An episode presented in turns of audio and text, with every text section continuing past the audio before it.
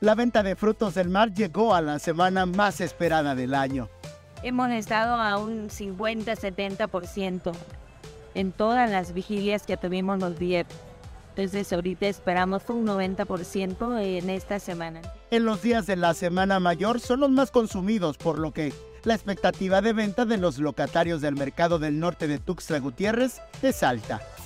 Pues tenemos una expectativa y, y ahora sí que en un panorama que estaremos tal vez, no tal vez, yo pienso que a un 100%. El camarón y la mojarra tilapia son los más solicitados del condado. Lo más vendido ahorita eh, es todo producto. Nada más de que, por ejemplo, en el caso de hablamos de pescado, eh, guachinango, robalo y de todos los demás especies. La mojarra negra, que es la tilapia, que es la universal, sí para todo eh, el público que lo consume. El precio, aseguraron los comerciantes que no ha subido, se mantiene.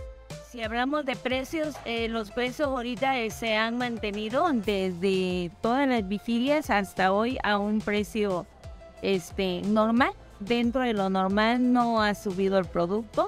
Con imágenes de Christopher Canter, Eric Ordóñez, Alerta Chiapas.